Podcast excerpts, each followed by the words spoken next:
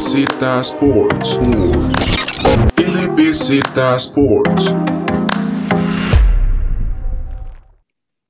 Hola, muy buenas. Bienvenidos a un nuevo podcast de LBZ Sports. Con ustedes vamos a repasar la semana 5 de la NFL y como siempre traemos partidos muy emocionantes. Vamos a repasar lo mejor de esta semana 5 y como de costumbre me acompañan David Loaiza y Andrés Biaud. ¿Cómo están? Muy bien, muy bien Alejandro. Y ahora una semana NFL que tuvo, tuvo lo suyo. Hace unas cuantas semanas hablábamos de un buen trabajo de los kickers y es, para esta semana fue caso contrario, que incluso de uno de los partidos que vamos, vamos a hablar ahora fue, fue como el mejor ejemplo de lo que pasó esta semana con los, con los kickers en cuanto a, a goles de campo y, y, puntos extra después de anotaciones. Entonces, una semana que ahí estuvo, estuvo media rara y también en, en sus temas de fantasy, unos cuantos jugadores que completamente explotaron con, con actuaciones monstruosas durante la semana. Sí, una semana bastante interesante con los kickers y además con unas cuantas lesiones ahí, como con Barkley. Entonces, bien, bien interesante la semana. Bueno, y comencemos con eso que ustedes dicen de los pateadores. Es un partido bastante interesante para Andrés y para mí porque jugaba nuestro equipo y este partido parecía todo para upside, parecía que lo Casi se me sale el corazón, Echandi, en ese partido. Yo creo que a todos parecía que, que, los Bengals le iban a ganar a los Packers. Los Packers, increíblemente, con Mason Crosby, que es un kicker de toda la vida de los Packers y que en realidad es bastante seguro en, en, los field goals. En realidad le cuestan más los extra points de vez en cuando, como esta temporada le están costando más los, los puntos extra. Mason Crosby falla tres patadas para ganar el partido. Y además de eso, el kicker de los Bengals también falla dos. Increíble lo que pasó en este partido. Los Packers sacan el partido con uno de Mason Crosby en overtime, 25-22. Y bueno, los Packers se colocan como unos favoritos en el NFC, pero cuidado con esos Bengals y llamar Chase que, que van bastante duro. La semana pasada que, los Bengals pueden ganarle a cualquier equipo si no traen su juego es un, buen juego el, el, equipo contrario y lo, lo, demostraron esta semana contra los Packers, que los Packers es un buen equipo, bien lastimado por las lesiones, pero que los Bengals, si, si los Packers no traen un buen juego, están listos para quitarles el, el, el, el win en, en su récord, ¿verdad? Ojo lo que fue eh, este cierre del partido, ¿verdad? El que ahora Alejandro, tuvimos, bueno, empezando el, el cuarto, los Bengals consiguen un touchdown por medio de Joe Mixon, para empatar el partido 22 a 22, ¿verdad? Tenemos después eh, entonces a los Packers a falta de dos minutos desde la yarda 36, que en realidad es una patada bastante, o sea, es una distancia como bastante cerca en, en términos de, de, goles de campo. Normalmente hemos visto, eh, o sea, para... Sí, para muy, buen partido, muy buen porcentaje, o sea, muy buen ajá, porcentaje. Para, para, ganar partido hemos visto algunos pateadores tirando desde las 50, 40, eh, tirando así un poco más de 50 o 50 yardas. Entonces, desde la 36 es, un, digamos, un tiro que normalmente ya se dice y si ya ganaron el partido, ¿verdad? Y a falta de dos minutos eh, se viene el primero, el primer fallado por parte de Crosby. Después tenemos entonces ahora a los Bengals a falta, a falta de 26 segundos. Y aquí fue donde yo les decía a ustedes y les mandaba por el grupo interno. Ya perdieron los 20 segundos, aunque sigue teniendo a Aaron Rodgers y a Crosby. 20 segundos es un tiempo complicado ya.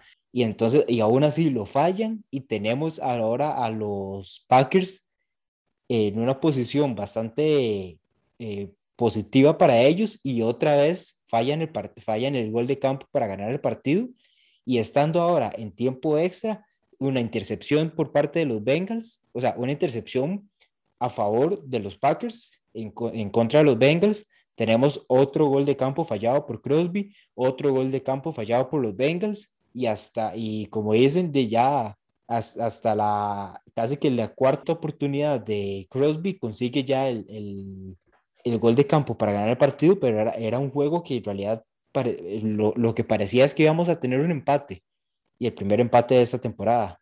Sí, parecía que ninguno de los dos equipos lo quería ganar. Entonces así, así estuvo todo el partido y todos los aficionados de Green Bay con el corazón en la mano, me imagino, Echandi estaba, estaba igual y, y, los de los Bengals que querían quitarle ese partido a los Packers. Yo creo eh, que está, ustedes estaban tan preocupados que ni siquiera contestaban los mensajes del grupo. sí, está, ese, esos, esos partidos, bueno, ya metiéndonos un poco en el partido, esos partidos de Crosby, eh, yo como aficionado a los Packers, eh, pasan de vez en cuando. Hace el último partido fue contra los Detroit Lions, que fue un partido totalmente de, eh, nefasto de, Mason Crosby. De ahí en adelante tiene una racha increíble de récord de, de, kicks seguidos y ahorita es, hasta ahorita la, rompe. Y esto pasa de vez en cuando en, lo, en los, en los kickers de, de, más alto nivel. Y lo vimos en toda la, en toda la liga, ¿verdad? Eh, es, es, una, es una profesión difícil para los pateadores que se visten de gloria hace dos semanas y esta semana pareciera que no, no podían meter eh, ni de 20, ni de 30, ni, ni, puntos extra, ni el porcentaje estuvo súper bajo y, y, eso pasa, ¿verdad?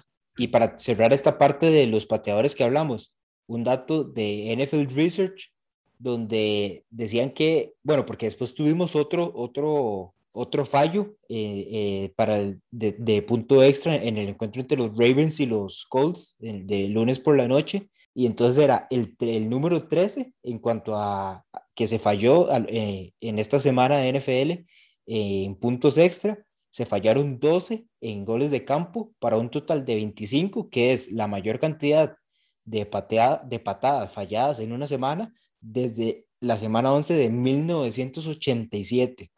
Increíble, increíble lo que pasó esa semana. Eh, muchos pateadores deben estar agarrándose del pelo por, por todo lo, lo, acontecido. Sí, un partido de los Packers que en realidad me deja buenas sensaciones porque como dije, parecía que iba a ser un upside, pintaba todo para, para que los Bengals se lo llevaran. Además de eso, Aaron Rodgers tiene una intercepción. Vemos que estos son los partidos donde el equipo de los Packers se apoya demasiado en Davante Adams. Eso es el único, una de las cosas que me gustaría que mejoraran los Packers. Vemos que Davante Adams tiene 206 yardas, 11 recepciones, un touchdown que sí, Davante Adams es una máquina, estamos de acuerdo, todos lo sabemos en la liga, todos sabemos que es de los mejores wide receivers, top 3, fácil el, mejor, pero ¿por qué no involucras a un Randall Cobb con nada más con dos recepciones, Am Lazard con dos, dos recepciones, 6 yardas, y así puedo seguir, eh, Robert Tonian, que no está teniendo una buena temporada, que el año pasado fue una buena arma para un Rodgers, no ha aparecido, pero lo que me gustó del partido este de los Packers es que los Packers esta temporada parece que han demostrado y y están logrando ganar esos partidos sucios, esos partidos donde se definen por los detalles, donde hay que ser muy físicos, lo están haciendo y la temporada Con mucha adversidad. Ajá, y, y, la temporada pasada les estaba costando mucho, apenas parecía que, como, como lo hemos hablado, apenas parecía que iban perdiendo por dos touchdowns, ya se dejaban por vencidos, dejaban el partido, la expresión de la física de Aaron Rodgers cambiaba muchísimo y este año se ve como que tienen esa, esa motivación para seguir adelante y me gustaría verla que siga durante la temporada con muchas lesiones. El, los dos mejores jugadores defensivos afuera, Darius Smith y Jair Alexander. Eh, la línea ofensiva súper lastimada con muchas lesiones. Está George Myers afuera, está Alton Jenkins afuera. Ya sabíamos que David Bakhtiari todavía no había vuelto. Entonces, los Packers, con todas las lesiones, con todo bajo su contra, con mucha adversidad, igual logran sacar el partido. Entonces, eh, eh, eso no, no se ve siempre. Entonces, por eso es que uno termina con un buen sabor de boca, ¿verdad? Y cuidado con Jair Alexander, ¿verdad? Porque se dice que se puede perder toda la temporada. Entonces está complicadísimo. Ya vimos que los Packers firmaron a un cornerback bastante veterano, el Practice, practice Squad, y están viendo a, ver a quién meter, porque sabemos que tienen a Stokes, que es rookie, que lo ha hecho bien, ya tuvo su primera intercepción en ese partido contra los Steelers. Pero, sigue siendo novato. No sé Andrés, pero a mí el que me preocupa es Kevin King. O sea, vemos que que lo volvieron a quemar. Yo ese, le, ese, le preocupa, ese, les preocupa, pero desde, la, desde la, la, final de conferencia de hace un año. La idea era quitarle eh, protagonismo a Kevin King y con la lesión de Jair, más bien lo que le va a dar es mucho protagonismo porque Stokes, con todo lo talentoso que es, sigue siendo un novato y, y no se le puede tirar al, al fuego así nomás, ¿verdad? Y lo vemos en este partido, sabemos que Joe Burrow jugaba antes del medio tiempo, lo queman a Kevin King, que para mí tenía que ser una intercepción, prácticamente que le pasa la parte de la mano y llamar Chase y touchdown.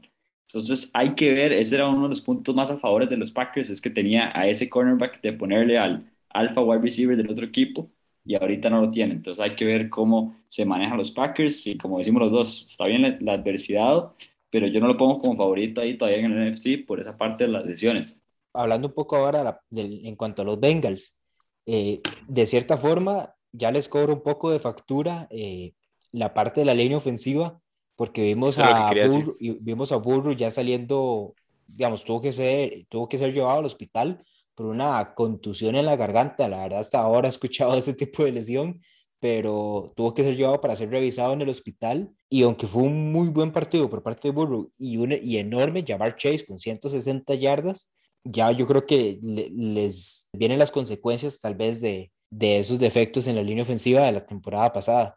Muy, muy bonito llamar Chase volviéndose loco, pero eh, no va a durar y, Jamar Chase no va a poder agarrar esos pases solos si, si Burrow está lesionado. Uno de mis shows favoritos de NFL es el de Pat McAfee. Decían que eh, si Burrow sigue jugando a los Bengals se va a morir en algún momento porque parece que no lo quieren proteger y a como sigue la cosa, ¿verdad? Y ponen la imagen a donde sale el, cuello de Burrow viendo para el otro lado porque los Packers le pasaron dando todo el partido. Entonces, eh, por ese lado los Bengals yo creo que es bastante preocupante y, es algo que tienen que eh, resolver lo antes posible.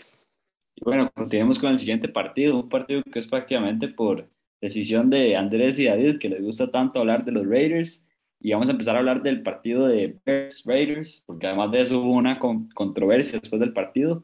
Yo creo que los Raiders se han vuelto el equipo que más bulla hicieron en las primeras tres semanas y, y ahorita es de, de, los más equipos más limitados de los que estábamos poniendo ahí en la élite, ¿verdad? Cuando hablábamos de esa división tan complicada, ¿verdad? Eh, se veían los Raiders que pintaban cada vez mejor y, y la semana pasada se vio la ofensiva muy limitada, esta semana se vio aún más y con lo extra cancha, tengo que decirles la última vez que vamos a mencionar a John Gruden, yo creo que para siempre, después de los, los, correos que, que salieron, eh, no va a volver a ser entrenador de la NFL nunca más. Y ese, ese tipo de cosas no, no, se, no, se, no, no, pueden pasar, ¿verdad? Ni, ni en el deporte ni en ningún lado. Y yo creo que eso es letal. Si ya venía mal, eh, pintaba un poco mal la temporada para los Raiders, con, ese, con eso de Gruden eh, se, se finiquita y se queda un espacio libre en la americana que dejan los Raiders. Sí, con, con lo de Gruden, pues, pues es eso. Eh,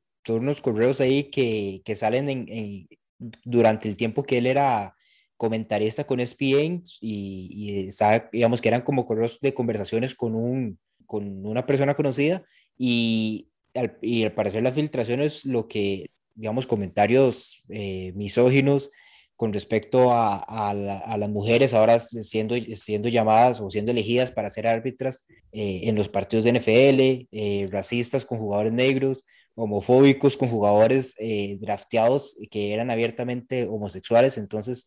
Y tras de eso, el único jugador homosexual abierto juega en los Raiders, ¿verdad? sí. Para añadir. Entonces, sí, entonces fueron un montón de cosas que yo creo que, digamos, salieron también como de la noche a la mañana de eso no se sabía incluso cuando los Raiders lo contrataron.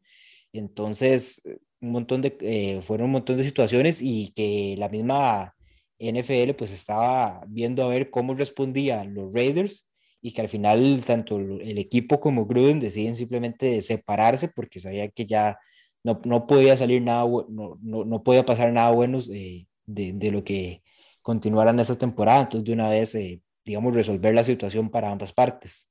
Y como dice Viaud, algo que no, no puede pasar ni, ni en el deporte, ni, ni en las vidas personales, ni, ni en cualquier otro aspecto. Sí, yo en, los podcasts pasados he dicho que era muy fan del, del, trabajo de Gruden. Bueno, me califico como no más, no soy fan de Gruden de ahora en adelante. Eh, y ya con esto ya me gustaba mucho, pero ya vimos el tipo de persona, ¿verdad? Y ahora, bueno, pasan, pasando un poco la página, Justin Fields, que ahora ya sí se, se va viendo un poco mejor y, y bueno, por lo menos ahora ya eh, el coach Matt Nagy dijo que va a ser el, quarterback titular eh, de aquí en adelante para el equipo de Chicago, que muchos aficionados han estado esperando el momento de, de Fields, pero y que hay, con Fields yo creo que lo, lo, mejor es como, como van ahorita ir poco a poco, porque el primer, primer, la primera semana que lo mandaron, como dicen, al fuego, eh, fue, fue un partido complicado nefasto, para los Bulls. Nefasto para Matt Nagy ese partido. Fue un partido complicado para este equipo de, de los Bears y, y, poco a poco se ha ido viendo mejor y esperemos, eh, aparte, aparte de que termine bien la temporada y que pueda ser esa opción que los aficionados del Chicago tanto han estado esperando en la posición del quarterback. Sí, un Mike Nagy que en realidad a mí no me, no me encanta como entrenador, si bien me encanta defensivamente, me parece que ofensivamente se le da demasiado amor. Me parece que no ha hecho el mejor trabajo con Justin Fields, porque me parece que él, él, tiene una idea de juego y nada más quiere que Justin Fields se cople esa idea de juego. Y para mí debería ser al revés, con un quarterback tan joven y con buen potencial. En realidad tiene muy buen potencial. Y hay que ver con estos Raiders, lastimosamente, llegan a Las Vegas y lo están haciendo bastante bien. Habíamos hablado aquí, Andrés está enamoradísimo los Raiders, 3-0 iban. Y de la nada se caen y pasa esto de Gruden. Entonces hay que ver a quién agarran de entrenador y cómo pueden reaccionar, porque yo creo que esta temporada va para abajo y al equipo que le, que beneficia es al equipo de Kansas, que no está muy bien y puede resurgir por esa parte. Sí, para terminar eh, con los Bears también, eh, se vienen los Packers. Entonces he estado viendo que muchos aficionados de los Bears después de este partido contra los Raiders tienen mucho optimismo y, y bueno, si los Bears pueden golpear a los Packers, yo creo que, que ya se vuelve una temporada exitosa para ellos, al menos dentro del contexto en el que están, ¿verdad? Que están resurgiendo. Dentro, dentro del contexto de los últimos años. Dentro del contexto de los últimos, exactamente. ¿Cuánto tiempo le más le damos a, a Matt Nagy como entrenador de estos Bears? ¿Pasa después de esta temporada o ya teniendo a Fields como, como principal jugador franquicia, estarían buscando tal vez un entrenador con una visión más para Fields? Un, un coach no puede durar dos, dos corebacks de primera ronda. Entonces, si no, si no logra eh, eh, figure out Justin Fields, va afuera Matt Nagy, ¿verdad? Entonces, eso es más cuando agarraste ese quarterback por encima de Sean Watson y de Patrick Mahomes, ¿verdad? Eso es lo complicado de, de Nagy y el equipo de los Bears que cometieron ese terrible error. Entonces, por esa parte hay que ver, pero sí, como dicen ustedes, el proyecto de los Bears es a futuro. Hay que ver, Allen Robinson no lo, involucrado, no, han, no lo han involucrado para nada esta temporada. Parece que Mooney es el favorito de Justin Fields, pero hay que ver, o sea, Fields para mí lo que tiene es un buen brazo, tiene un buen juego profundo, pero hay que ver qué tan preciso puede ser en esta liga y bajo presión, que no tiene la mejor línea ofensiva. Pero bueno, desde que empezó ya va con récord positivo y los Bears se cada vez mejor, entonces hay que ver cómo sigue esto. Y de una vez pasamos al siguiente partido. Les voy a tirar uno de los partidos más emocionantes. Cualquier cantidad de puntos, el equipo de los Browns visitaron a los Chargers. Ahí yo tomé la ventaja porque yo fui el único que le aposté a los Chargers y se lo llevaron 47-42. Y pocas veces se ve esto, pero el equipo de los Browns estaba ayudando a Austin Eckler a meterse a Lenson para tener una oportunidad de, de, ganar el partido con Baker Mayfield, que claramente no le salió. Pero bueno, interesante esa parte y un partidazo. Algo interesante, como dice Alejandro, de esa jugada donde, porque incluso antes Eckler tuvo, tuvo la opción de entrar a la zona, a la, a la zona de anotación y, eh, y eso es a, lo que normalmente vemos a, a, los quarterbacks hacer, que se deslizan para, para tener el, ya, eh, digamos, terminar la jugada. Justo antes de entrar se deslizas, termina la jugada en la, como en la primera yarda, que es la jugada inteligente en cuestiones de, de fútbol americano y que para jugadores de fantasy y para eh, dueños de fantasy son las jugadas donde, aunque ya que le tenía un muy buen partido, son jugadas que en las que uno, que, que normalmente uno ve y termina frustrándose, pero al final, como dice Alejandro, la defensa, la misma defensa de los Browns lo mete en la, en la zona de anotación en la siguiente oportunidad para ellos tener, eh, tener el balón y tener, y tener el tiempo a su favor. Y algo interesante porque los Chargers estuvieron eh, abajo en el marcador durante al puro principio del partido y hasta cierto punto, hasta cierto punto del partido, la probabilidad de, de que tenía este equipo de Los Ángeles de ganar era de un 11%, un 11% eh, temprano en el tercer cuarto. Ya finalizando el partido, eh, llegaron hasta un 70% de probabilidades para ganar el, el, encuentro según las estadísticas del Next Gen Stats.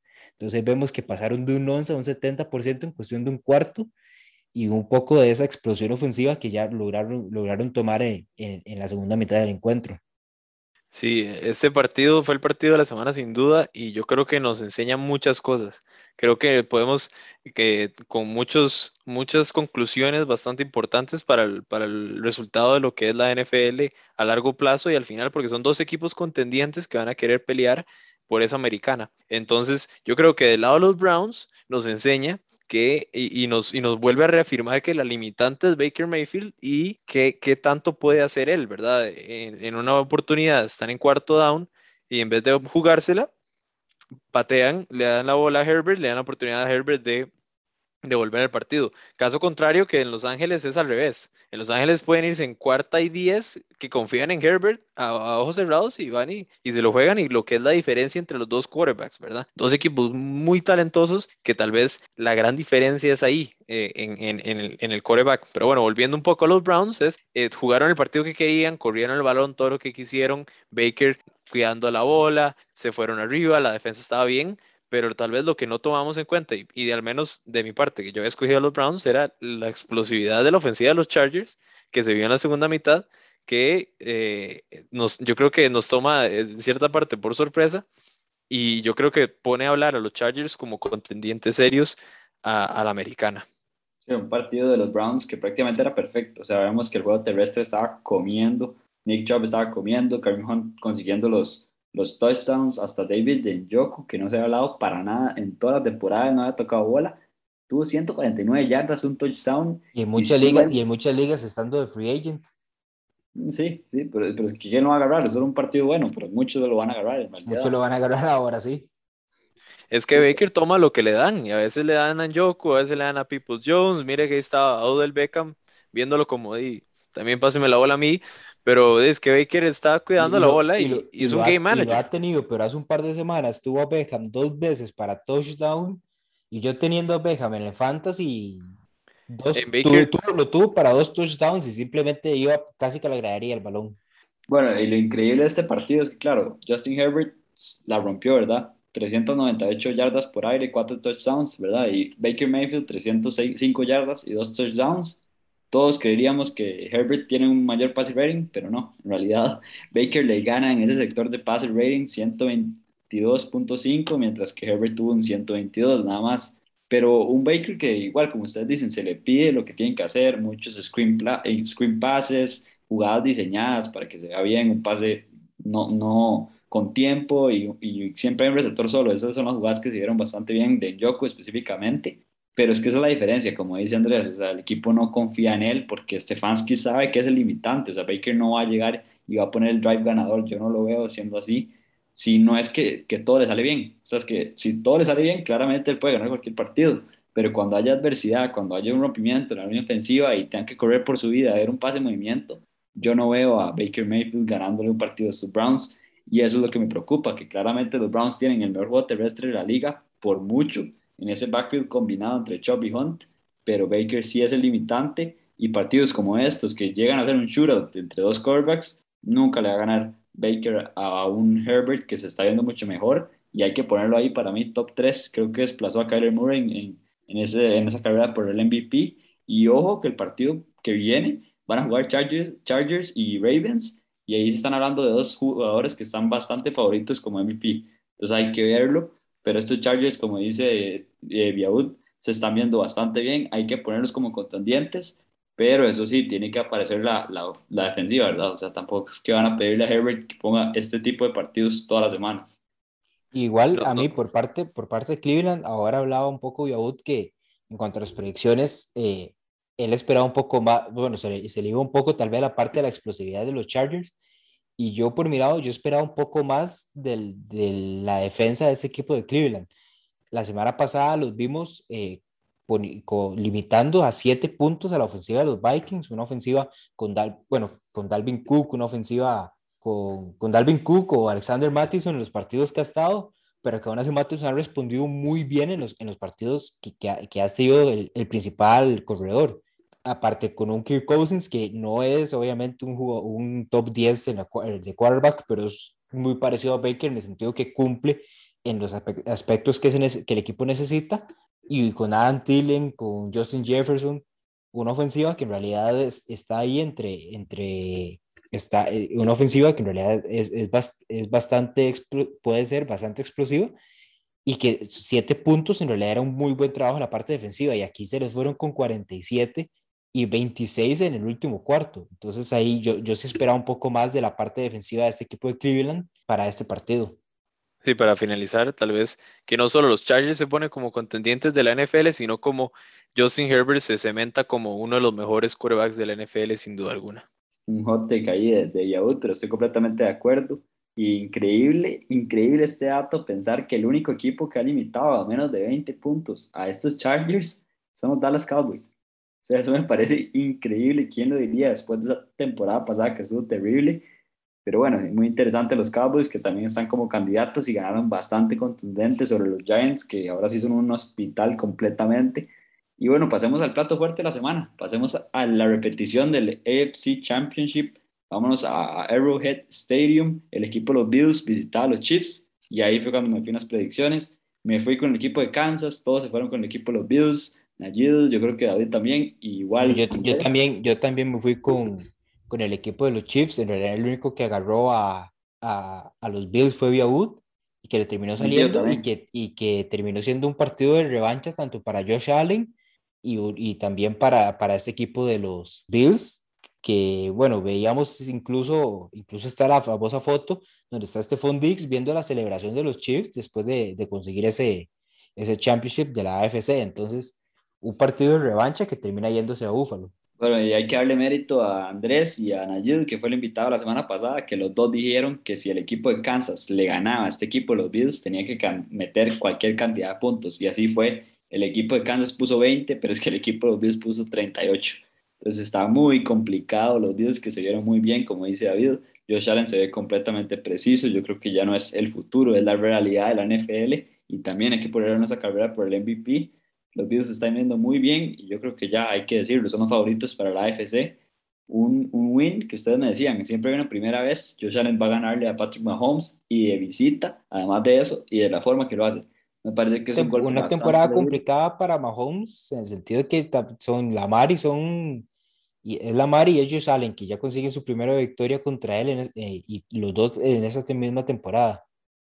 Sí, yo no le echo tantísimo la culpa a Patrick Mahomes, que no me parece que este Juan también ha cometido un par de errores ahí. A Tariq Hill le pega una bola en la mano y termina haciendo una intercepción, un, montón de fumbles de la nada. O sea, me ha, pasado, ha pasado muchísimo esto en Kansas.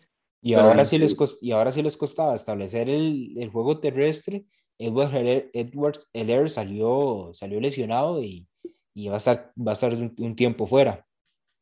Sí, la mayor preocupación de este equipo de Kansas es la defensiva, o sea, no paran pero nada, ni juego terrestre ni juego aéreo, es increíble, pueden hacer las ofensivas lo que sean con ellos. Para los del Fantasy, si ven que van a jugar contra Kansas, cualquier receiver, cualquier running back es un start fijo porque están haciendo fiesta en esta defensiva. Bien, y hay que ver qué puede viendo, las, viendo las estadísticas, no tuvieron ni un solo saque en todo el partido.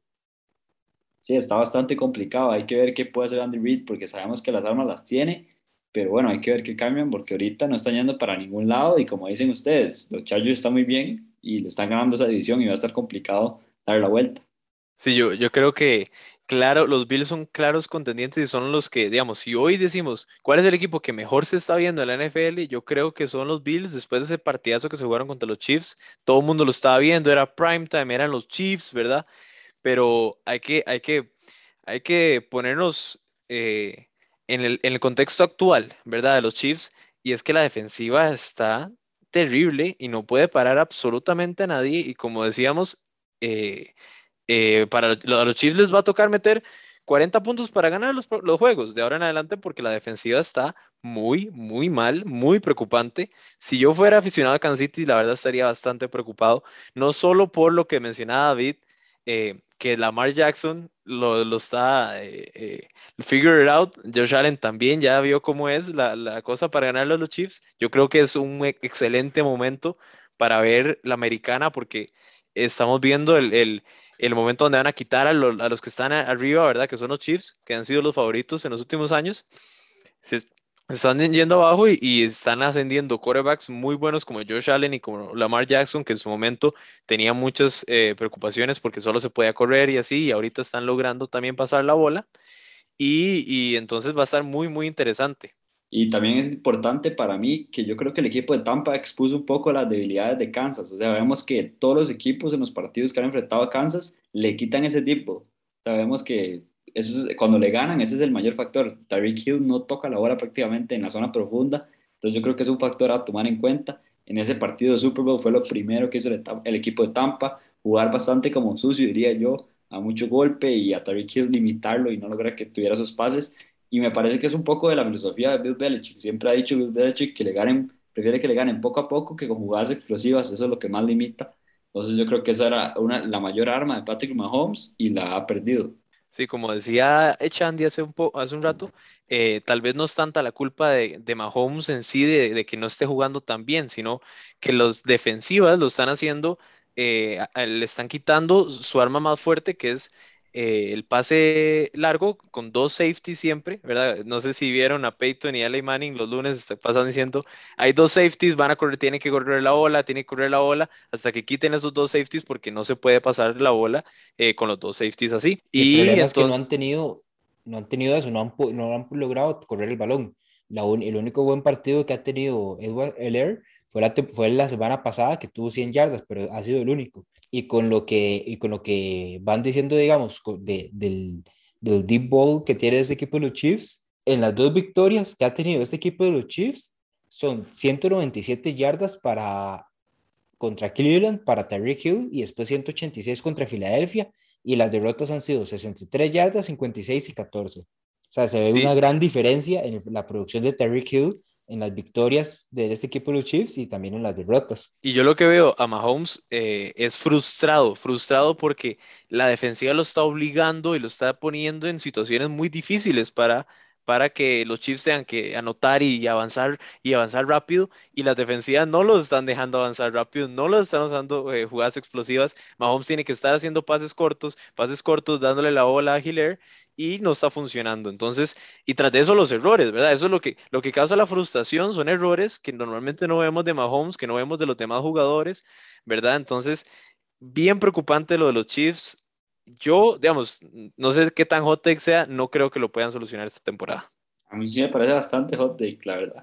Bastante hot take. O sea, me parece que el equipo de Kansas, yo creo que ninguno de los tres pensamos que tiene mala defensiva. O sea, no han tenido demasiados cambios de, con respecto al año pasado. Se supone que mejoraron un poco la línea ofensiva, que no se ha visto así, porque en realidad cogieron un par de rookies y un par de jugadores jóvenes, que es más a futuro. Dejaron ir a Eric Fisher al equipo de los Colts, que en realidad en Monday Night lo hizo bastante bien. Solo un par de veces se le fueron los defensivos. Pero este equipo de Kansas todavía tiene las armas. Hay que ver cómo reacciona Andy Reid, que para mí es un genio como head coach. Entonces, por esa parte, sí creo que lo puedan solucionar, pero sí creo que va a ser un poco tarde para ganarle a estos Bills. No veo a este equipo de Kansas quitándole el AFC Championship.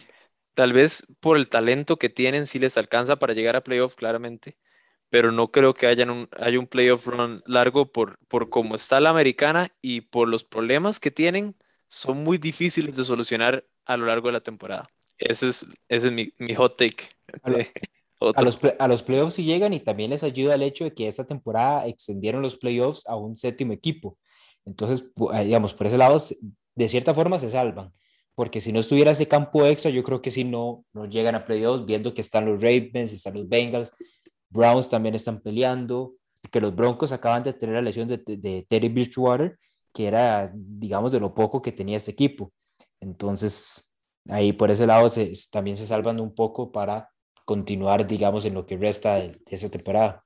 Muy buena suerte eh, para los Chiefs, que los Broncos están teniendo muchos problemas, los Raiders también, que venían jugando bien, de hecho estaban invictos las primeras tres semanas y ahorita están con muchos problemas, entonces tal vez esos partidos que vayan a jugar contra ellos les ayude a, a agarrar mucha confianza y a meterse, ¿verdad? Por ese comodín, tal vez, porque los Chargers se ven que tal vez se van a llevar la división. Bueno, y ahora sí, cerremos la semana número 5 de la NFL con un partidazo en realidad. Yo creo que estuvo bastante interesante ese partido de lunes por la noche. El equipo de, de los Baltimore Ravens recibía al equipo de Indianapolis Colts, unos Colts que no llegaban nada bien, en realidad no les está yendo nada bien esta temporada, pero era el partido un sueño. O sea, Carson Wentz se vio completamente fino. Jonathan Taylor tuvo una jugada más de 70 yardas en, la, en el primer drive del partido y un touchdown. Entonces se veía bastante bien para los Colts, que fueron liderando todo el partido en realidad. Falla una, una patada para el Gani Rodrigo, el, el, el Lego, Lego Man, como le dicen. Una, una patada importantísima. A mí me gusta mucho ese kicker. Una patada como de 44 yardas, creo que era bastante, relativamente fácil, diría yo. Estaba tocado, estaba lesionado. Estaba lesionado, falla la patada. Y bueno, lo de, Lamar, lo de Lamar Jackson en el segundo tiempo, la segunda mitad, fue increíble. O sea, puso 44, 442 yardas aéreas, 4 touchdowns, un pase rating de 141, 140.5. Y bueno, yo creo que como dije antes, Lamar Jackson tiene que entrar otra vez a ese, esa conversación, pero el MVP se está viendo muy bien el jugador de los Ravens. Y yo creo que a base de Lamar sacan esa victoria y un Lamar que está dejando bocas calladas de esos, esos takes que le tomaba a todo el mundo de que era un running back. Lo está haciendo bastante bien aéreamente los Ravens se ve mejor, que para mí sí le hace falta un par de armas ahí aéreas de receptores, pero bastante bien y me dolió un poco por la parte de, de los Colts esa derrota, creo que se lo merecían. Un, un, otra vez un dato interesante en cuanto a las probabilidades de victoria eh, de Next Gen Stats, que para este equipo los Ravens, a falta de seis minutos, a falta de seis minutos en el último cuarto, las probabilidades estuvieron a un 4%.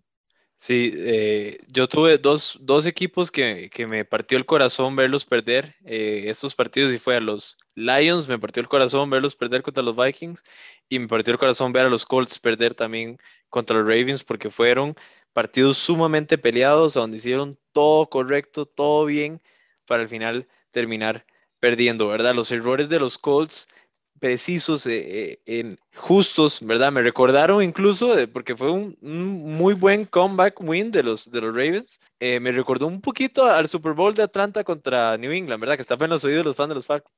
Me, me, pone, me puso a pensar también la diferencia que hace un buen kicker, ¿verdad? Por todo lo que, todo lo que pasó esta semana, la diferencia que es un buen kicker a un quarterback, porque Carson Wentz lo hizo todo bien, todo bien todo el partido, puso a los Indianapolis Colts en el momento para ganar, incluso se mandó de, cabeza, para mí es el quarterback más duro y más eh, increíble, que no le importa su cuerpo que hay en la NFL, se mandó de cabeza para darle a, a Blankenship el, el, kick para ganar el partido y al final no lo logró. Wentz sale eh, 1-4 con una temporada que tal, no, se ha visto, no se ha visto tan mal, pero en el récord se ve mal y la diferencia es solo por esos errores tan, tan, tan, tan pocos, ¿verdad? Me recuerdo un poco a, por qué lo importante que es Goskowski para Brady en su carrera, porque uh, tienes que tener un buen kicker. Si eres un quarterback, tienes que tener un buen kicker que te gane los partidos. Y, también para efectos de fantasy. esta semana Nick Foles me, ganó uno de los, de, los, de los enfrentamientos con 17 puntos, en una semana donde vimos eh, bastantes fallas en, en los kickers si podemos, seguimos hablando aquí del fantasy de David, David se queda hablando media hora del equipo de él y cuántos puntos le hizo cada jugador. Pero bueno, un equipo los Ravens que tras eso pierde su récord de hacer de 100 o más yardas en, partidos consecutivos, que llevaba un montón de partidos, era el equipo que tenía el récord, lo pierde e increíblemente consigue la victoria. Entonces eso habla muy bien de Lamar Jackson, que en el momento que lo necesitan aparece una secundaria de los Colts que se vio bastante mal. Mark Andrews y Marquise Brown se vieron muy solos en bastantes veces. Entonces, por esa parte, punto negativo, pero como dice Andrés, o sea, era un partido que los Colts lo jugaron perfecto. Me parece que se lo merecían hasta que más que los Ravens, diría yo. Pero ese comeback estuvo muy bonito. Lamar Jackson solo tuvo seis incompletions, que es un punto a tomar en cuenta también. Yo creo que es el mejor partido que le he visto a Lamar Jackson por aire. Se vio bastante cómodo, además de eso. Casi comete un error bastante claro. Es que tras eso los Ravens tuvieron bastante suerte, me parece, por esa parte. Un fumble que recuperaba el equipo de los Colts, es una jugadota defensivamente, Leonard que pasa la bola para atrás y cocina hasta un touchdown, después la revierten y pierden el touchdown, pero sí, un equipo de los Colts que para mí lo hizo todo bien, merecía el gane, no lo consigue, y como dice Andrés, Carson Wentz para mí no se visto tan bien, los Colts esperaba un poco más yo, y ahorita tiene un récord de uno ganados, cuatro perdidos, que se ve bastante mal, pero sí me parece que, que este equipo puede levantar y hay que ver cómo hace, porque sí tiene corredores interesantes y, y jugadores a tomar en cuenta. Ese touchdown de, de Pittman estuvo muy bueno también. En estos momentos con el mismo récord que tienen los Texans. Sí, así es la NFL, ¿verdad? Y eh, así, eso pasa. Yo creo que eh, de los Ravens podemos ver si los, la pregunta es si los compramos como contendientes de verdad o no. Y, y, lo más interesante para mí de este partido es que ganaron un juego de una manera muy diferente a la que ellos normalmente juegan. La manera en que ellos normalmente ganan los partidos es corriendo el balón. Y hoy eh, el partido contra los Colts ganaron pasando la bola. Entonces, mostrando un poco más de versatilidad que eh, tal vez un poco forzada por la cantidad de corredores que han, que, que han tenido lesionados. Eh, entonces, tal vez por ese lado, los aficionados de los Ravens pueden estar felices, ¿verdad? Pero es, es el segundo partido que ganan así en el borde, con mucha suerte, como pasó contra los Lions y, bueno, incluso contra los Chiefs. Entonces, eh, lo bueno es que están sacando los partidos difíciles, ¿verdad? La pregunta es por qué se le está complicando tanto. Sí, yo creo que es por esa parte. Yo creo que a Lamar Jackson sí le hacen falta un par de armas. De armas. Creo que Richard Bateman, que llegó aquí drafteado, no se ha visto por la lesión, entonces hay que ver cómo entra ese jugador. Sammy Watkins, que es un jugador que le pagan bastante. Yo sé que tiene que aparecer en los playoffs, por eso le pagan bastante, pero en la temporada regular podría aparecer un poco más. Mark Andrews, que hasta ahora tiene como un partido grande y tuvo un partidazo en realidad para el Fantasy, más de 30 puntos. Y unos Ravens que en realidad me gustan mucho, sí le han pegado bastante duro esas lesiones en los running backs. Creo que ya sea J.K. Dobbins o Gus Edwards se vería mucho mejor en esa parte de, de running backs en vez de ese mix entre Hunter Freeman, Latavius y, y Smith.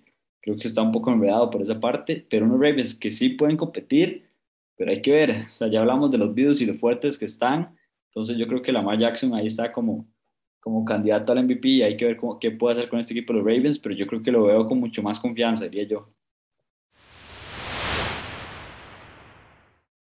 Ahora sí vamos con nuestro segmento favorito, las predicciones.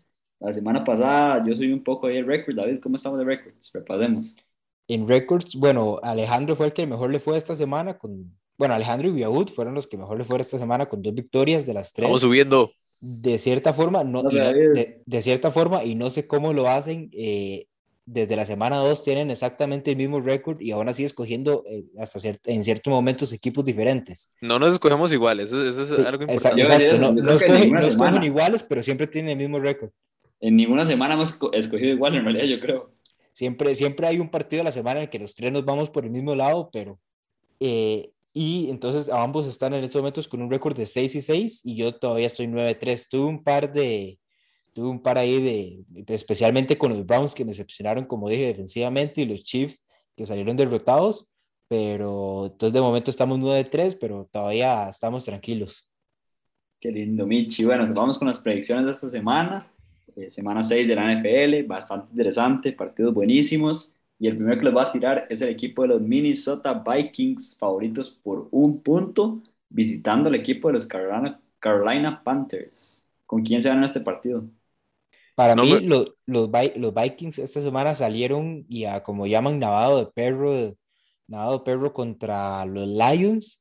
Eh, los Panthers vienen de derrota contra los Eagles y obviamente los Eagles son mejor, e- son mejor equipo que los Lions, pero entonces eh, yo me voy a ir con los Panthers, eh, un poco de reivindicación del equipo y, por, y también por parte de Sam Darnold y que está la posibilidad de que Christian McCaffrey regrese. Entonces yo me voy con los Panthers esta semana. No me gusta, no me gusta lo que, lo que vi de ninguno de los dos equipos.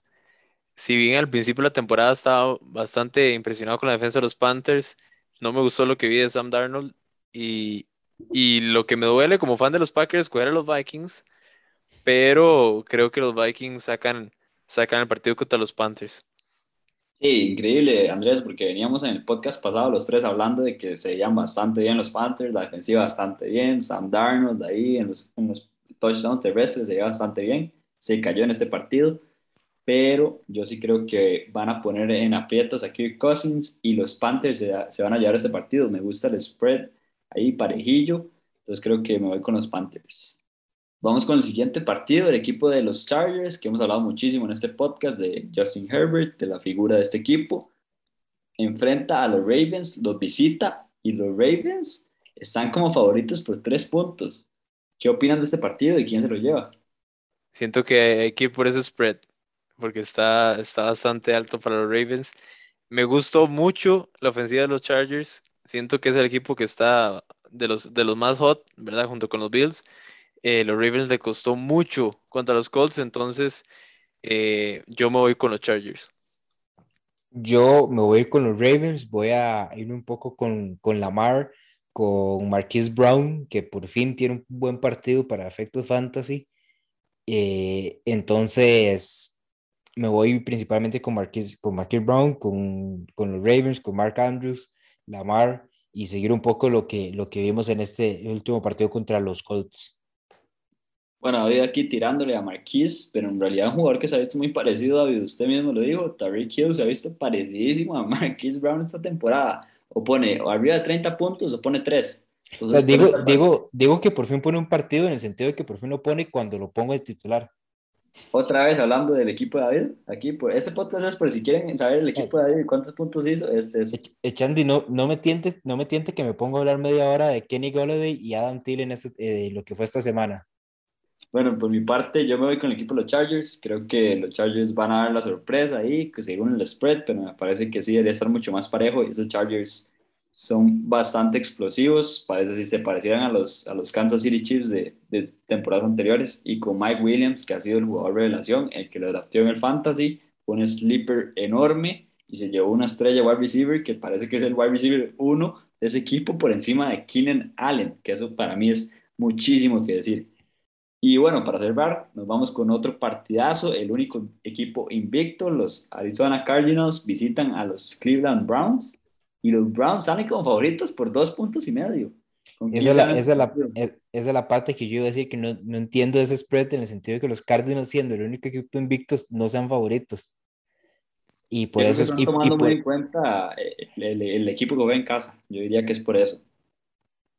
Pero aún así, siendo el único equipo favorito, digamos, hay, hay cierto, cierto de, derecho que deberían de ir teniendo ya y, y, por ese lado me voy yo con, con los Cardinals este, para este encuentro. Este partido es bien difícil de analizar porque los Cardinals se veían, vienen invictos y es del, del muy, son de los favoritos por cómo le jugaron a los Rams pero yo siento que ese partido fue un poco de, de, hangover de los Rams. Siento que los Browns más bien vienen de perder y van a salir a comerse la cancha. Entonces yo voy por Cleveland y por el juego terrestre y que la defensiva pueda contener a Kyler.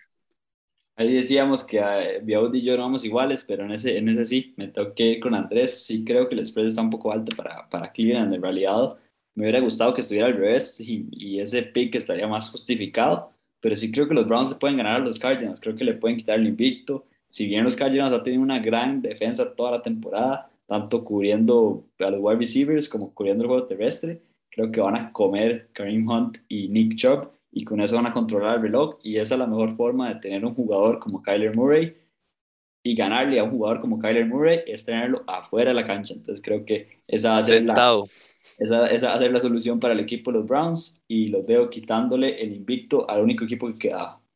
Yo, bueno, yo, yo, esa parte, yo esa parte, digamos, e, esa parte del juego terrestre es lo único en donde eh, los Browns tienen ventaja, pero en quarterback, en defensa, en defensa se la pelean, defensa se la pelean, pero en quarterback y en receivers completamente los Cardinals.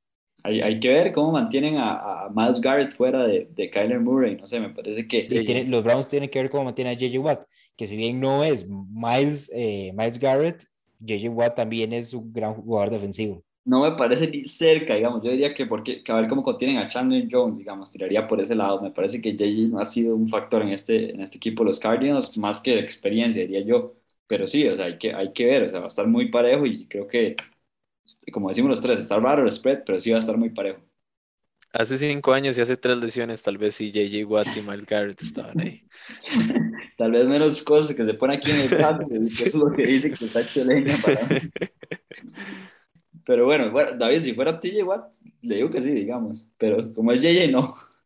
Y bueno, yo creo que con esto llegamos al fin de nuestro podcast. Muchas gracias por escucharnos. Les recuerdo seguirnos en redes sociales como LZ Sports, Facebook, Instagram y Twitter.